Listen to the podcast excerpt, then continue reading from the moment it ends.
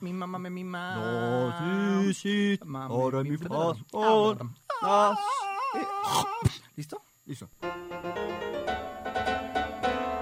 Bienvenidos a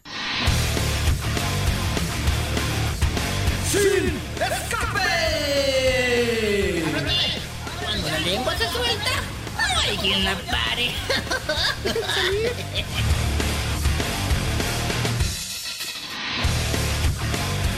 Hola, hola, ¿qué tal? Bienvenidos a Sin Escape. Hoy sabadito lindo con mi querido Luis Adams. ¿Cómo estás, hijo? Muy bien, muy bien, don Arturo. ¿Cómo está usted? Estamos transmitiendo, transmitiendo desde Avenida Niños Héroes 1555 y nos escuchas a través de la DK 1250 de A Toda Maíz. En internet, por supuesto, nos pueden escuchar en DK 1250.mx. Ayer un amigo me estaba diciendo que, pues, por cuestiones de, del trabajo, de ocupaciones, no nos alcanza a escuchar en vivo, pero por eso quiero compartirles que ya nos modernizamos. Bueno, usted no, nunca, pero, pero el resto del mundo sigue el programa también. Y ahora pueden encontrar nuestras emisiones anteriores en el podcast. Simplemente tienen, tienen que buscarnos en su, eh, pues, en el, su plataforma de podca- podcast favorito como Sin Escape Radio y ahí pueden escuchar, eh, escucharnos platicar, podemos acompañarlos a cualquier hora del día, cualquier día de la semana,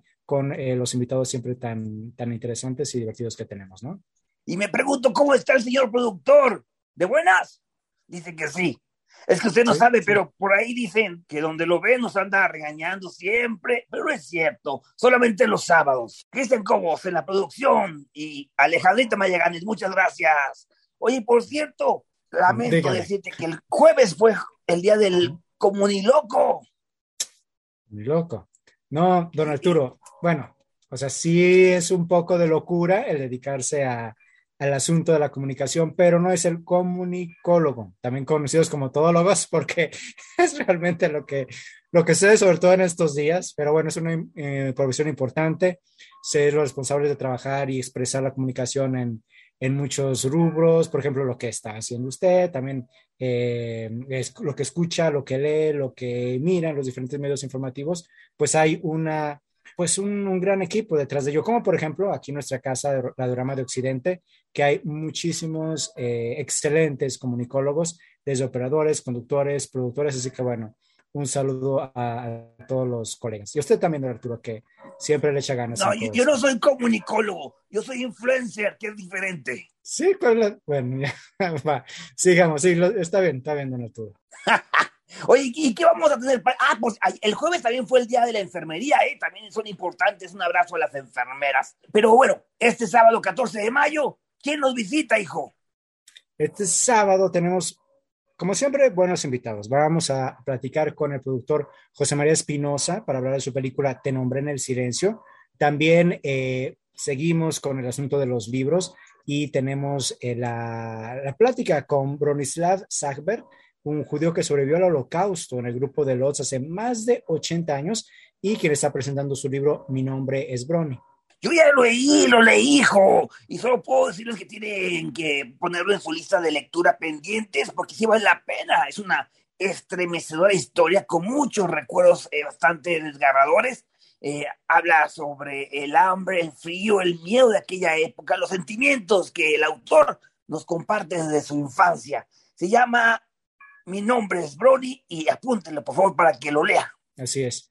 Y eh, pues, don Arturo, eh, hay muchas cosas que hacer en la ciudad siempre. Afortunadamente, la actividad artística en Guadalajara siempre hay mucho movimiento. Uno de ellos, que yo les invito a, a visitar, es la exposición Nahuales, que se realiza en el marco del Festival de Mayo. Eh, y bueno, en esta exposición que se encuentra en el Museo Cabañas, así que bueno, ya para comenzar, eso es, es un, un, eh, pues un, un lugar de, de, encuentro cultural este, importante donde siempre vamos a encontrar cosas interesantes. Eh, ahí, en el Museo Cabaños y en la explanada se realizó la instalación de 25 esculturas talladas en madera con una técnica tradicional oaxaqueña y pintadas a mano. Esto, repito, como, parte de las actividades del Festival de Mayo, que siempre nos trae cosas muy interesantes. Y Nahuales reúne la imagen del Nahual, el símbolo del perro, para, para adentrarnos en el mundo pues, de esta magia prehispánica, las esculturas de Isaías Jiménez, que también son una puerta a horizontes perdidos en el tiempo. Eh, encontramos imágenes que evocan un discurso ancestral con profundas raíces en culturas indígenas, madres del mestizaje que prevalece en México. Tienen, eh, es, aprovechen esa, esa oportunidad. Pueden visitar el Museo Cabañas lunes y martes de 9 a 18 horas, los miércoles de, miércoles a domingo de 9 a 19 horas. El acceso es libre, así que no hay pretexto a disfrutar de la exposición Nahuales en el Cabañas. Pues muy interesante, muy interesante, pero por otro lado, Bastian y Bastiana es un Singspiel basado en un texto de, ¿cómo se pronuncia, hijo? Ese autor de Friedrich. Tú sabes mejor el inglés. Friedrich Willem, eh, pero es alemán, si, no, si no me equivoco. Pero sí, Friedrich eh, Willem eh. No, debe ser alemán, Willem, por supuesto. Willem Veskerny. Ajá. Sí, eh, gracias, hijo. Es que esta pieza fue una de las primeras óperas de Mozart, que la escribió en 1768, cuando solo Ujú. tenía 12 años de edad. Mozart, por supuesto. Yo todavía ahí andaba gateando. Esto es Ujú. con un eh, libreto de Les Hammer, eh, cuya primera representación documentada fue en 1890 en Berlín.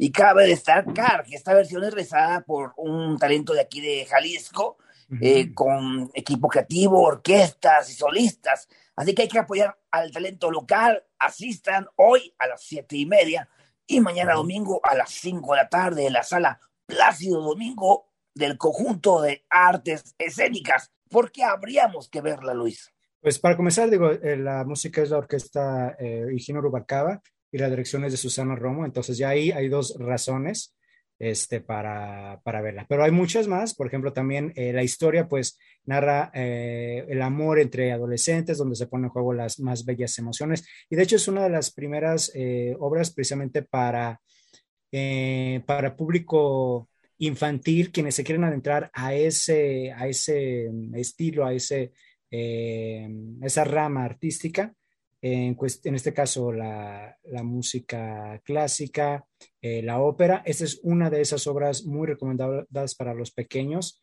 de casa y también para quienes están interesados. Eh, y sí, para toda la familia, así que es, no hay, no hay excusa. Ajá, Por otro lado, una de las noticias importantes de esta semana, si me permite el señor productor, es la de Katia Echacerreta. Lo- la, ¿La conoces, hijo? Katia Mm, Echazarreta. A ver, platícame, don Arturo. Muchos no, lo van- no la van a conocer porque apenas eh, se dio a conocer la noticia, hijo. Ajá. Porque era desconocida hasta que de repente se le ocurrió subir un TikTok para dar la noticia. ¿Cuál? Que es la primer jalisciense, la primer jalisciense que viaja o que va a viajar al espacio. Wow. Así es, así es. Katia Ah. será la primera mujer mexicana y jalisciense en viajar al espacio en una misión de la compañía Blue Origin. Mediante las redes sociales contó la señorita que fue elegida entre más de 7 mil candidatos de más de 100 países para participar en este programa llamado Space for Humanity. De hecho, por ahí estaba ella muy emocionada, agradeció a su mamá y dice, mamá, se va a volver súper loca, Dios mío, no sé qué decir.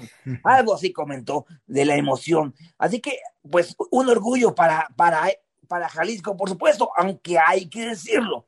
Ella es jalisciense, pero desde muy joven, o más bien desde muy chiquita, se fue a vivir a Estados Unidos. No se sabe todavía la fecha exacta en la que se va a realizar la misión, pero lo van a dar a conocer muy pronto. Por pronto ya sabemos que esta joven ingeniera se convertirá en la primera mujer de origen mexicano en volar al espacio.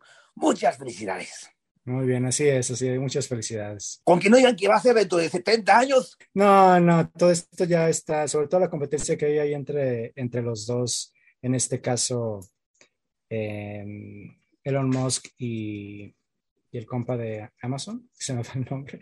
Este, no, ahí están, su competencia, digamos que está haciendo maravillas en ese aspecto. Así que, Oye, no, y no la burla de la semana, tenemos que decirlo. Ari, el de OV7, nos engañó a todos. Afortunadamente fue en el mismo día, ¿no? Desde muy temprano mm, se grabó para dar un comunicado anunciándose como diputado.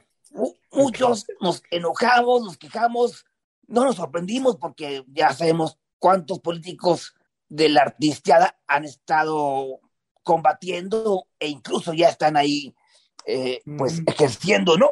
Entonces, no sorprendió, no sorprendió que otro artista además se pusiera como candidato a diputado, pero sí, ah, nos enojamos. Pero el caso es que horas después, tal vez siete, ocho, terminaron de hacer la, la exposición, la broma.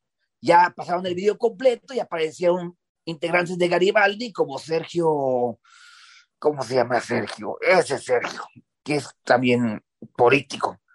Bueno, el ex también, que le dio consejos para que no se convirtiera en diputado porque él sabía de lo que le hablaba. El caso que fue una publicidad muy bien pensada para algunos y estúpida para otros. Yo me quedo en el segundo.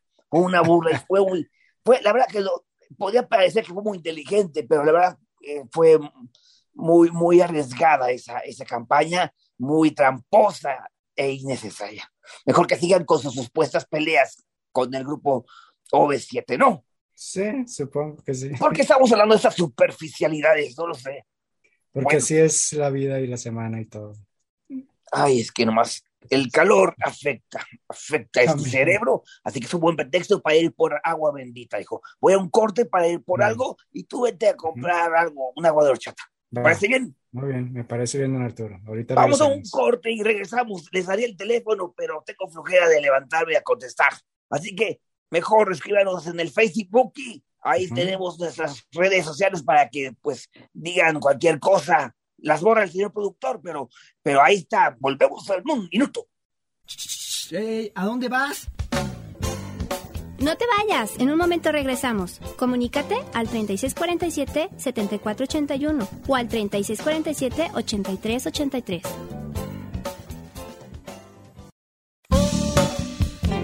Ya estamos de regreso. Comunícate al 3647-7481 o al 3647-8383. Regreso Sin Escape, Luisito. Así es, don Arturo. Y sigue, sigue la actividad aquí en Guadalajara. Y bueno, afortunadamente ya los conciertos internacionales siguen siendo una constante. Eh, ya ven un festival también por ahí. Entonces, pero en el Teatro Diana recibimos este 27 de mayo a LP, una de las cantantes y compositoras más populares eh, en, en los últimos años. Y bueno, ahora vamos a poder disfrutar de su nueva gira mundial aquí en Guadalajara, en el Teatro Diana. Eh, y sí, digo, eh, los fans ya están, pero sí, listos para escucharla y es una excelente propuesta. ¿La has escuchado alguna Cuando vez? estuve Arturo, trabajando, o no?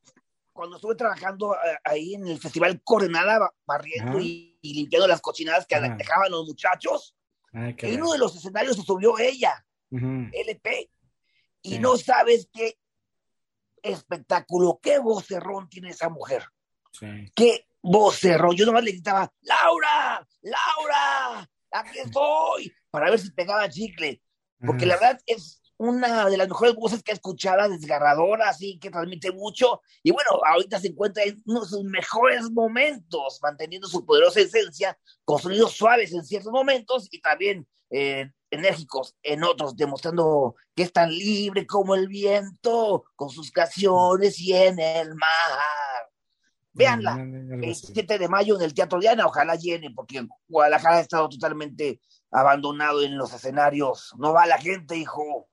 Sí, mira, no me, no me he fijado en, en eso, pero ojalá que sí, porque sí es muy esperada. Así que, Ya, ya decíamos hace, eh, ya decíamos hace ocho días que a José el Soñador no le fue bien, menos de la mitad. bueno, sí. Fui a, a ver a, a Kurt, un cantante aquí, cantautor mexicano, Ajá. que por cierto, ahorita hablo de otra cosa de ahí, y Mm. también estuvo el 40% del foro lleno en el Galerías, bastante Ok. triste.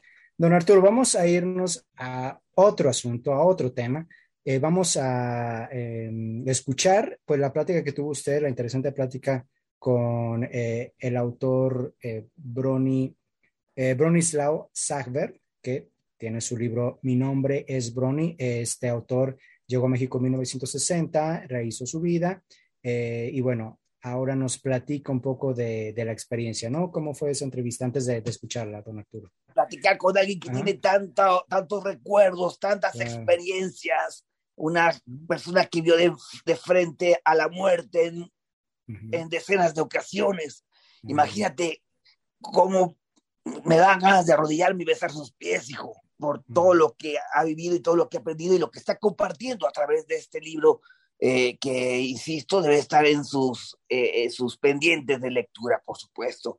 Así que, pues vamos a la entrevista, vamos a ver de qué trata. Mi nombre es Brody y pues que el mismo autor nos dé los detalles. ¿Te parece? Me parece muy bien. Brodislaw Scheiber, espero haberlo pronunciado bien. Él es el autor del libro Mi nombre es Brony, que es un testimonio en carne viva de uno de los eh, pues sobrevivientes del holocausto y hace un recorrido junto a su familia por distintas partes del mundo hasta sentarse en México. Una publicación pues que pues nos marca eh, un hecho importante, un hecho histórico por supuesto y que nos hace recapacitar mucho. Bienvenido, Brony. Gracias. Gracias a usted.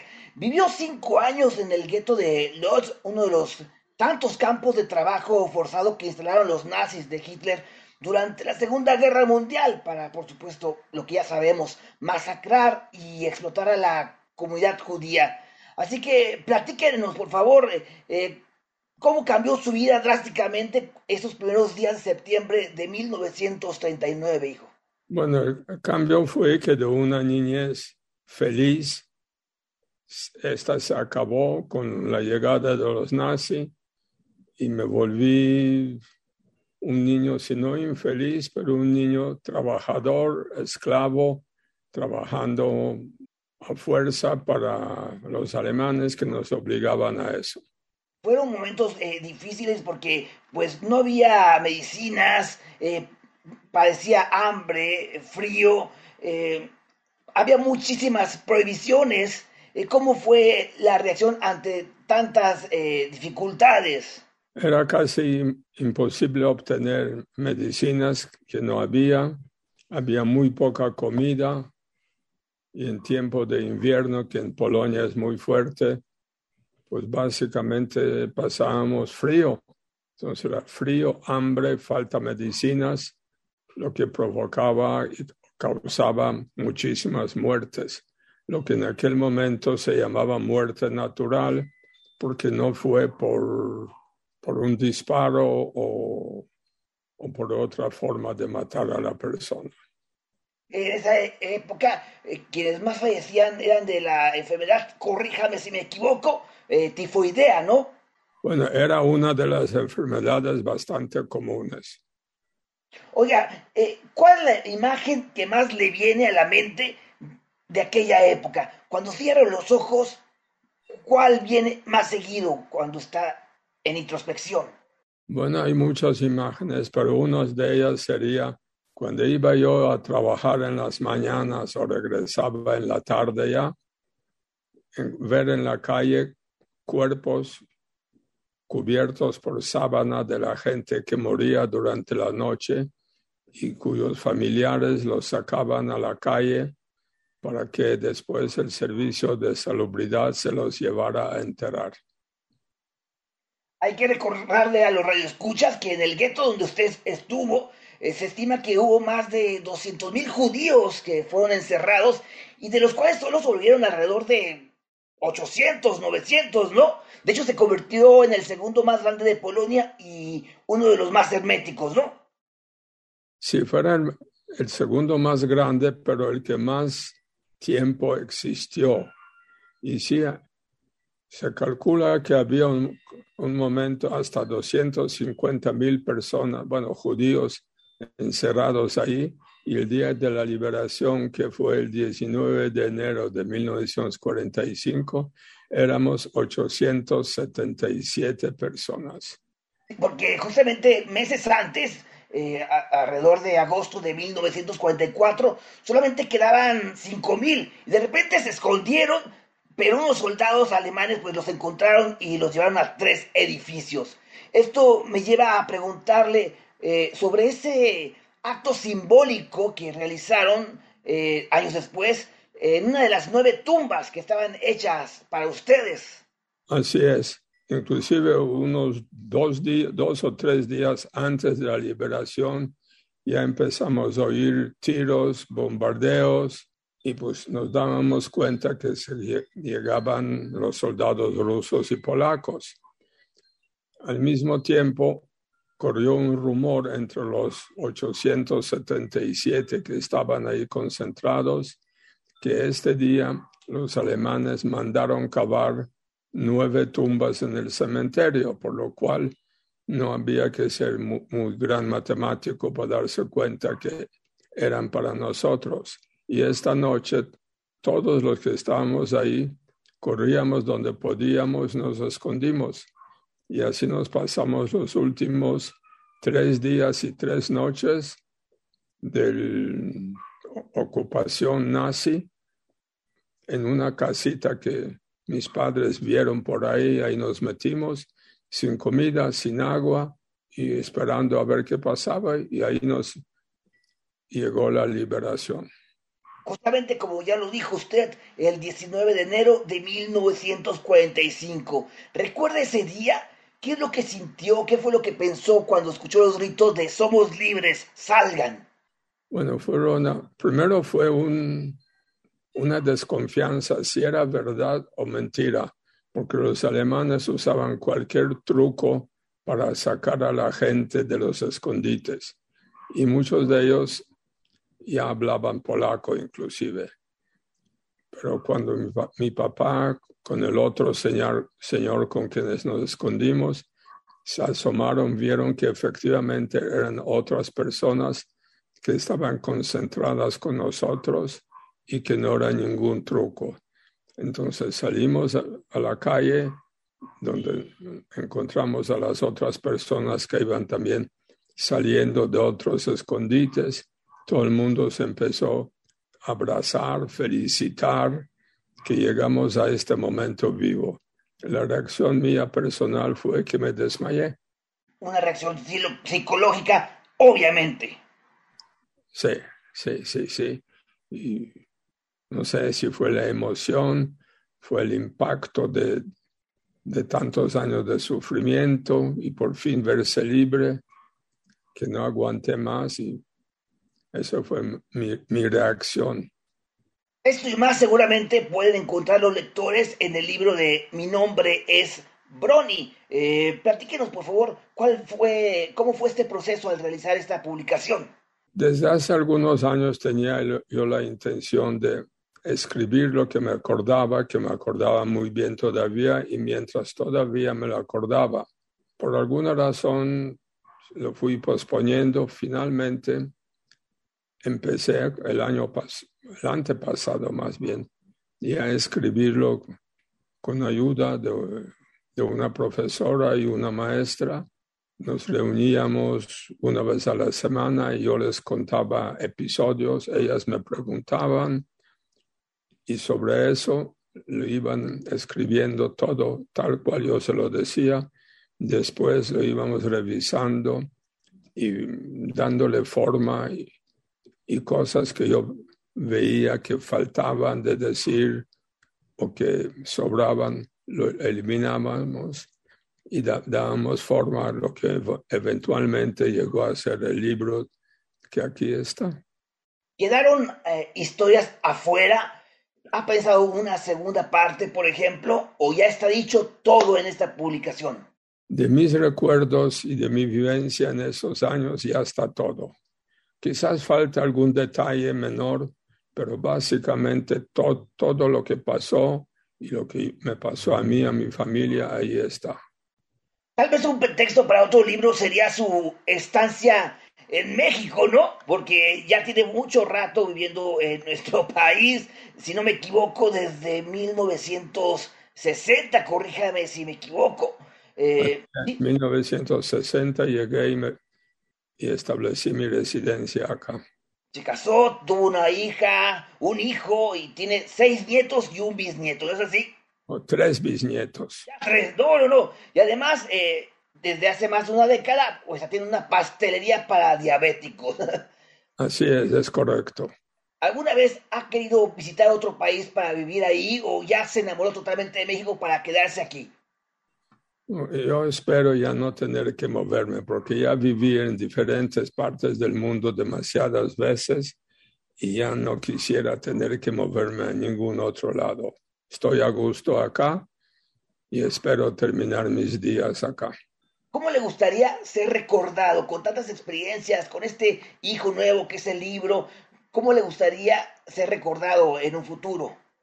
Como una persona que tuvo una primera infancia feliz, después una infancia que le fue robada, que no la tuve, que sufrí mucho, que pasé por muchas cosas que no le deseo a más nadie, y finalmente una juventud ya mejor y un viaje con mis padres por el mundo. Siempre agradecido que nos salvamos los dos, los cuatro, mis padres, mi hermano y yo. Éramos de los pocos que tuvimos la suerte de sobrevivir eso y estar juntos el día de la liberación. Agradecemos muchísimo su tiempo. Por favor, invite a los radioescuchas a leer su libro. Mi nombre es Brony. Tengo entendido que se consigue en Sanborns, en la librería Sótano, Péndulo y por Amazon. Excelente, señor Bronislav. Muchísimas gracias por recibirnos en esta, en esta llamada. Y pues estamos a sus órdenes y pues recomendamos mucho esta publicación para conocer más de usted, conocer de la historia, por supuesto. Le agradezco a usted que me hayan invitado y poder presentar mi libro. Y ojalá le sirva a la gente sacar buenas conclusiones de él. Fue un honor conversar con usted, Brony. Muy buenas tardes. Muy buenas tardes. Hey, ¿A dónde vas? No te vayas, en un momento regresamos. Comunícate al 3647-7481 o al 3647-8383.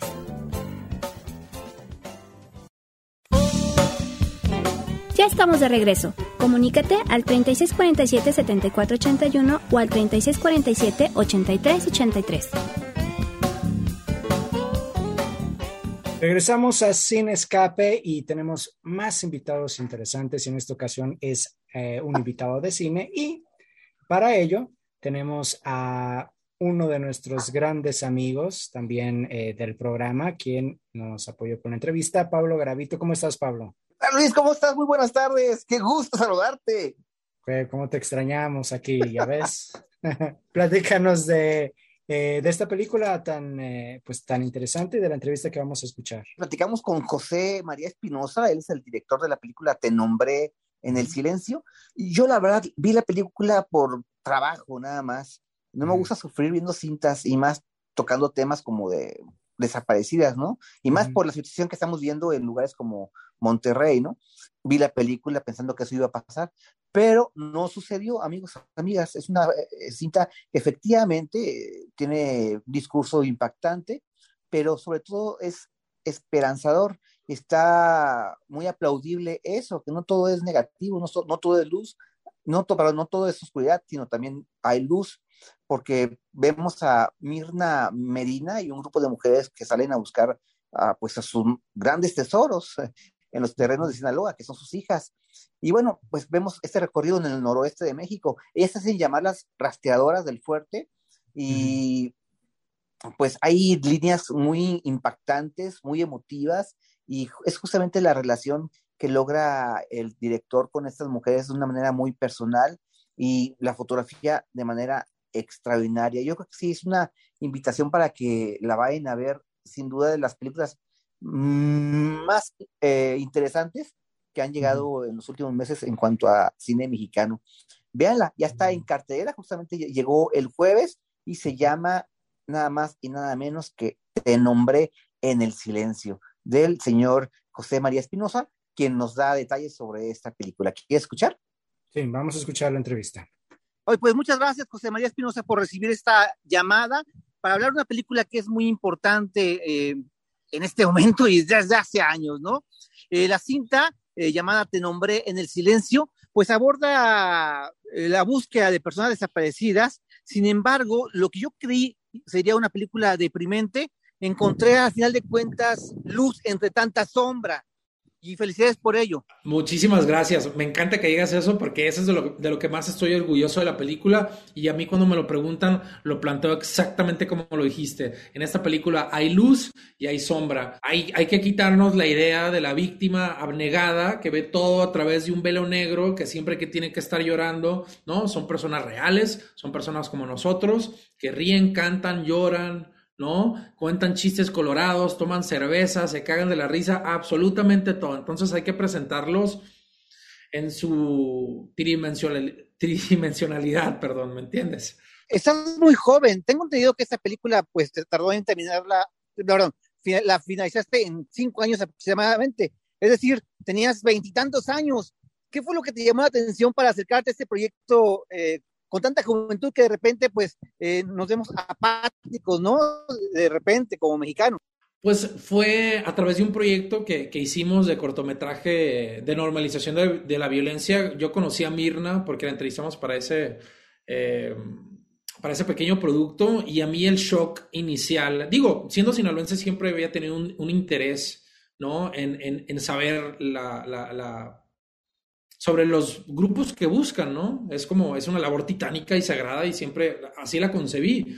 Y bueno, al, hacer entre, esa entrevista y ya no recibir mi información de terceros y sentir lo que, lo que me transmitía Mirna, ese dolor y esa pérdida, pues dije, no, a mí no me queda de otra más que hacer un, un largometraje documental en donde yo pueda presentar junto con nuestro equipo esta realidad bien presentada, ¿no? Y desde una perspectiva eh, sinaloense, ¿no? No una perspectiva de un foráneo, un foráneo, perdón, viniendo para acá tratando de contar esta historia. ¿Cómo fue la filmación? ¿No hubo momentos en que sentiste o sintieron miedo? Porque, como bien por ahí se menciona en la película, de repente podrían ser unos peditos, pero también unos sicarios, ¿no? O sea, en todo momento estaban al, con los focos rojos, imagino.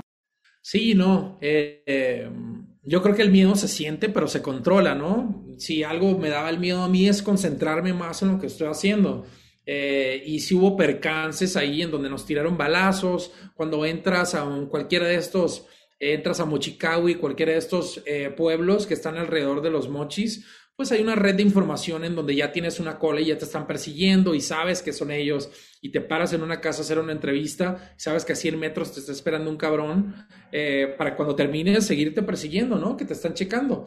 Pero bueno, eso es a lo que ya sabíamos que nos metíamos. La valentía no está en nosotros por venir un rato a filmar, sino a ellas por salir dos veces por semana, miércoles y domingo, a buscar a sus seres queridos, ¿no? Es una valentía gigantesca. A nivel personal, ¿qué te deja la película? Una vez ya terminada, una vez que ya la viste en pantalla grande, ¿con qué te quedas, este, con qué reflexión? Pues yo me quedo con, esta, mi, esta película a mí me cambió la vida, me, me cambió mi manera de percibir el mundo, eh, mi manera de abordar mis propios problemas. Eh, yo creo que viendo el dolor de las rastreadoras y viendo cómo sobrepasan ese dolor, y otra vez cómo hay esta luz y esta esperanza, eh, de vivir, de, de, de, reír y de, como decimos en Sinaloa, de, echarte para adelante, este, pues es una gran lección para mí, ¿no? Que mis problemas yo creo que palidecen frente a este tipo de problemas que son profundos del alma y graves. Eh, pues hay una nueva visión dentro de mí de cómo vivir mi vida, de, de a qué darle importancia y qué no. Eh, y pues bueno, son experiencias que, que, que, se van a quedar conmigo para, para toda mi vida, ¿no? Y que me van a servir para, para, espero, ser una mejor persona. Sin duda, sin duda, estoy de acuerdo contigo. Mínimo, eso te deja la película. Uno que la ve de principio a fin, nos deja con un mensaje de esperanza. Y tú que estuviste ahí, sin duda, seguramente te despierta esos sentimientos, eh, José. Eh, pero, ¿qué onda con las autoridades? Tú que estuviste ahí en los campos, tú que estuviste con, con las mamás, ¿qué les dirías a las autoridades? ¿Qué mensaje le darías? Que se pongan a chambear. Eh, que esto ya es un, no es una problemática nueva. Las madres que buscan no, es, o sea, no, no es del año pasado ni el año antepasado. Es de ya un, una problemática que lleva muchísimo tiempo. Y el tiempo de reacción, o más bien la reacción del Estado, ha sido hasta ahorita insuficiente. Ellas buscan en la precariedad y buscan en el abandono, ¿no? De que no tienen gasolina y no tienen dinero para comida y no hay atención psicológica suficiente eh, para ¿no? tener una base emocional para ellas, ¿no? darle las herramientas para que tengan una base emocional para poder eh, apaciguar un poco este dolor. Entonces hay que exigirle a las autoridades trabajo y trabajo real, no simular, porque aquí, en tanto en los gobiernos actuales y en los gobiernos pasados, Aquí lo único que se hace es simular y simular y las reuniones con el presidente y las reuniones con el, con el de derechos humanos y la, con la secretaria de gobernación. Puta, no son más que simulación. Entonces hay que ponernos a chambear. Bien, pues una vez más, eh, invitar a la gente que vean esta, este documental. Eh, si no me equivoco, es el 12, el 12 de mayo cuando podremos ver este film que lo recomendamos para todos. Se llama Te nombré en el silencio, basada en las pasadas de el Fuerte Sinaloa. Por favor, invita a nuestros escuchas para que vayan todos a ver esta cinta, por favor. Eh, pues yo invito a todos a que vayan a ver Te nombré el silencio, que es la historia de las reservas del fuerte. Eh, vamos a, esta película es un vehículo para hacer conciencia. Espero que esto siembre la semilla en la mente de los mexicanos de que esto nos compete a todos, de que es una problemática nacional que nos compete a la sociedad también, no solamente al Estado y a los grupos, que cada quien en su trinchera tiene que aportar eh, y tenemos que ¿no? empezar a caminar juntos para entretejer soluciones y llevar justicia a las madres buscadoras, no solo de Sinaloa, sino de Jalisco y de Sonora y de Veracruz y de todo el país. José María Espinosa, agradecemos mucho tu tiempo, deseamos éxito, que sea vista por cientos y miles de, de cinéfilos. Es importante que pues se haga conciencia sobre este tema, por supuesto. Muchas gracias. No, muchísimas gracias a ti, Pablo, por, por el espacio y por el interés y ya nos estaremos viendo por allá. Abrazo fuerte. Éxito.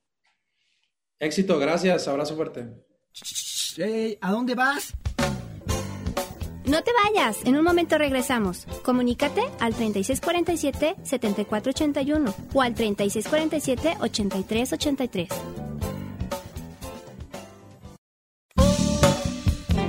Ya estamos de regreso. Comunícate al 3647-7481 o al 3647-8383.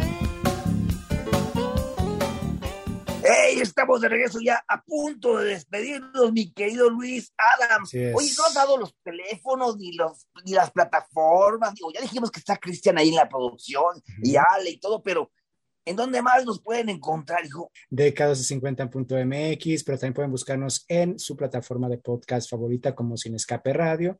También nos encuentran como Sin Escape en Facebook, donde ahí eh, también estamos compartiendo información sobre los invitados. Eh, también, si se quedaron ahí con, con ganas y todo, ahí, ahí pueden encontrarnos. Por supuesto, justamente en, sus, en su plataforma de podcast favorito, encontrar los programas anteriores para que eh, revisen, eh, puedan disfrutar de, de, las entrevistas anteriores y los acompañemos a cualquier momento del día y cualquier, eh, cualquier día. Oigan, el, al principio del programa recomendábamos los eventos de la ciudad, algunas de las actividades que se realizan en Guadalajara, pero nos faltó comentar algo, una puesta en escena que se llama Round de Sombras pero ¿quién mejor que nos platique detalle de esta producción que el mismísimo director Nacho Ayala? ¿Lo escuchamos? Claro que sí. Y no viene solo, ¿eh? Escuchemos. Hola amigos y amigas. Yo soy Ignacio y soy el director de la obra del proyecto Round de Sombras que consta de dos obras donde vas a reflexionar y te vas a divertir, pero sobre todo vas a reflexionar sobre temas importantes que son la violencia y la equidad de género. Y estamos en el último ensayo de la obra porque estrenamos ya el próximo 19 de mayo. Esta obra, pues tengo aquí a dos de las actrices de la obra y se las voy a presentar. Hola, ¿qué tal? Mi nombre es Carola Moreno y en Round de Sombras yo interpreto a Julia. Julia es una ejecutiva exitosa ella va a la casa de Andrés, que es su ex marido. Lo que ella quiere es conseguir el divorcio, pero él no está dispuesto a dejarla ir. Así es como va pasando un poco la historia y se va tejiendo un juego cruel de acusaciones, de culpas, hasta que termina haciendo algo terrible Andrés, porque solo así como él dice, ella se quedará a su lado. Nadie la puede querer como él. Hola, ¿qué tal? Soy Sofía Ramírez y yo actúo en la segunda obra que se llama Mujeres frente al espejo. Uh, mi amiga venerada me citó en un cafecito porque tiene una aventura con mi marido. Me ha citado en un café y va a confesarme con el fin de que nos unamos para alejarla de su nueva amante, que es una jovencita de 21 años. Esta es una comedia fársica que aborda las creencias que se imponen a las mujeres con respecto al matrimonio, la equidad y la fidelidad conyugal.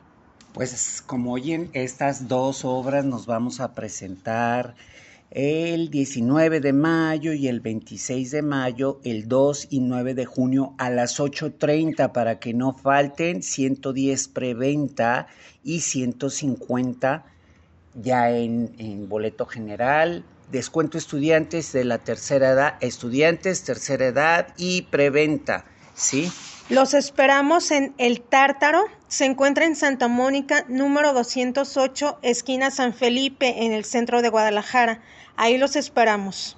Mayores informes en nuestra página de Colectivo Camaleón en Facebook o al 5529-694216. No lo olviden, el teatro de Guadalajara es buen teatro, barato, bueno y bonito. El Tártaro, nos vemos por allá. Un abrazo, un saludo. Ahí está pues la invitación para que vean Round de Sombras con nuestro querido amigo Nacho Ayala. Un abrazo grande. Oye, pues hablemos de cine, de lo que te apasiona, mi querido Luis, porque eres cinéfilo desde hace muchos años. No vas a creer, pero para mí la mejor película que se estrena este fin de semana es La Nave, la película Mm. mexicana de la cual ya hablamos hace ocho días y por eso no voy a dar detalles.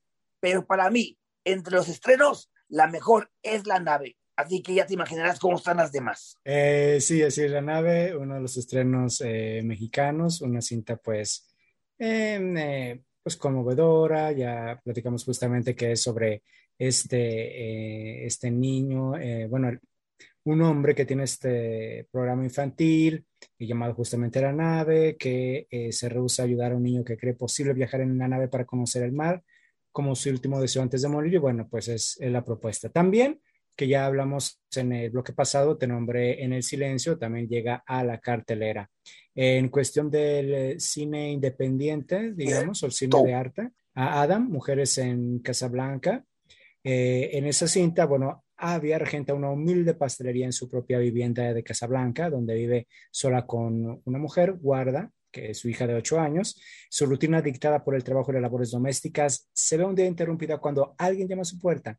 Y se trata de Samia, una joven embarazada que busca empleo y techo, y a la pequeña la trae la recién llegada desde el primer momento. Pero la madre se opone inicialmente a acoger a esa extraña en su casa y poco a poco, bueno, la determinación de Avia va cediendo y la llegada de Samia les trae a las tres las posibilidad- posibilidades de una eh, nueva vida. Así que bueno, esa es una de las propuestas Oye, independientes. querido Luis, Ujú. déjame hacer una aclaración importantísima para mí. Eh, Efectivamente, La nave es una película muy emotiva y mejor que otras que te voy a comentar ahorita, pero es cierto, no tome en cuenta Te nombre en silencio. Es de mejor manufactura, por Sí. supuesto. Eh, Sí, claro. me quedo con es- esta segunda cinta. Discúlpeme, quería hacer la aclaración, es lo justo. Pero ¿saben qué? Hay que comentar que también para la gente que busque películas comerciales está Asesino sin memoria. Nada más y nada menos que con Liam Neeson. Ya con eso saben de qué trata, cómo empieza y Sí. cómo termina. No, no, Así la es. Arturo, pues sí es cierto. Digo, Ah, yo sé la- que luego me critican a mi Nicolas Cage o a mi Keanu Reeves, pero pues el Liam Neeson ya sabes que es lo Sí, la- mismo. cada Oye, tan solo, tan solo después de la pandemia, tan Ajá. solo después de la pandemia ha hecho cinco películas y todas son iguales. Aquí la novedad es que está por ahí la bellísima Mónica Bellucci, que está ahora sí que Mm. eh, de una manera impresionante y aunque la película quiere ser seria, eh, Ajá. pues hay humor involuntario que cae en lo absurdo, mi querido eh, Luis, así que no, no busque mucho solamente para los fans del señor Sí, pues es que de repente también eh, los actores terminan siendo como, eh, pues, caricaturas eh, de sus propios personajes. En algún momento le pasa, y le pasa hasta a los grandes, hasta Al Pacino, a Claro. Robert De Niro, y pues creo que es lo que sucede aquí en este, en este caso. Otra película que me decepcionó muchísimo es Ajá. la de Llamas de Venganza. Es Sí, el- a ver, dígame, platícame, platícame. Es el segundo largometraje de, de Kate Thomas, que si no me equivoco, Luis hizo La Vigilia. Pero Ajá, bueno, sí. el caso es que la historia me llamó mucho la atención porque está basada en un libro de Stephen King acerca de una chica que, como dice el título, llamas de venganza, pues tiene el poder de ser la llamas a mí de los cuatro fantásticos, ¿no? Okay. Sales de fuego por su cuerpo y es capaz de hasta de matar a las personas. Yo creí que iba a ser aterradora como disculpa, se van los nombres, pero hay una película que habla de un superhéroe como si fuera Superman, pero realmente es villano, no me acuerdo. ¿Cómo se llama la película? Ah, está en. Netflix. Que es, sí, sí, sí, que sí, es que es, que tiene poderes que es, malo. ¿Cómo? Sí, sí, es, no, me refiero que sí, que es un niño. Sí, ahorita a ver si, si la recuerdo, don Arturo. Yo creí que eso iba a traer la película de, de, Escabrosa, pero la verdad que es sumamente aburrida. Eh, ya fue adaptada a mitad de los 80 por... Eh, eh, ¿Quién fue? Lo hizo, creo que Stanley Mann, un guionista, y fue protagonizada por Drew Barrymore. Acá continúan con la esencia ochentera en cuanto a música, en cuanto a ritmo, pero en lugar de sentir nostalgia, por ejemplo, con la música, me dio coraje, está mal compuesta, quiere parecerse a Halloween, por ejemplo, y sobre todo a películas como Comando con Arnold Schwarzenegger, ese tipo de, organito muy ochentero que no aporta, al contrario, aleja, aleja al espectador. Entonces, lo mejor es el final que dura poco y para que lleguemos al final, pues son 85 minutos uh. que la verdad cansan, mi querido Luis. No, al principio intenta ser como de terror, lo es mm. fallida y el resto de la película es totalmente sin rumbo, no sabe por dónde dirigirse. Y lástima porque eh, la pequeña, sobre todo, eh, muy buena actuación, pero se desvía la atención, tarda mucho en, enfocarse al poder que tiene ella. no. Se llama uh, Brightburn, Hijo de la Oscuridad, la película a la que se refería. Sí, hay que recomendar está eh, escuchándonos en cuanto a plataformas. Esa cinta está en Netflix y es lo que pudo haber sido Superman si hubiera sido malo, prácticamente. La misma historia. Y esa sí da miedo. No solamente la atmósfera, sino el mismo chiquillo que queremos ahorcar. En plataformas no han llegado grandes cosas, la verdad. Eh, han llegado porquerías como la nueva temporada de LOL, ha llegado una serie española protagonizada por Belinda, que llevo tres episodios pero no arranca. Luego no quiere ver Elite con Arturo, pero sí se pone a ver la de Belinda, que creo que es como similar. Ah, claro, y voy a ver Elite, para, para, poder no, de, manera objetiva. Gracias a Cristian Cobos, que estuvo en la producción, a Alejandra Magallanes, que nos estuvo em, controlando desde aquí, desde este aparato que tenemos enfrente, y a ti, mi querido Luis, muchas gracias. Gracias, don Arturo. Recuerden seguirnos en Facebook, en Escape Radio y, pues escuchar eh, en su eh, plataforma de podcast favorita. Muchísimas gracias, don Arturo. Buenas tardes. ¿Qué está pasando? Vamos, ya vámonos, ya es hora, vámonos, vámonos. ¿Qué es esto? Hasta la próxima semana, gracias, vámonos, ya, ya, ya, ya. Esto fue Sin Escape.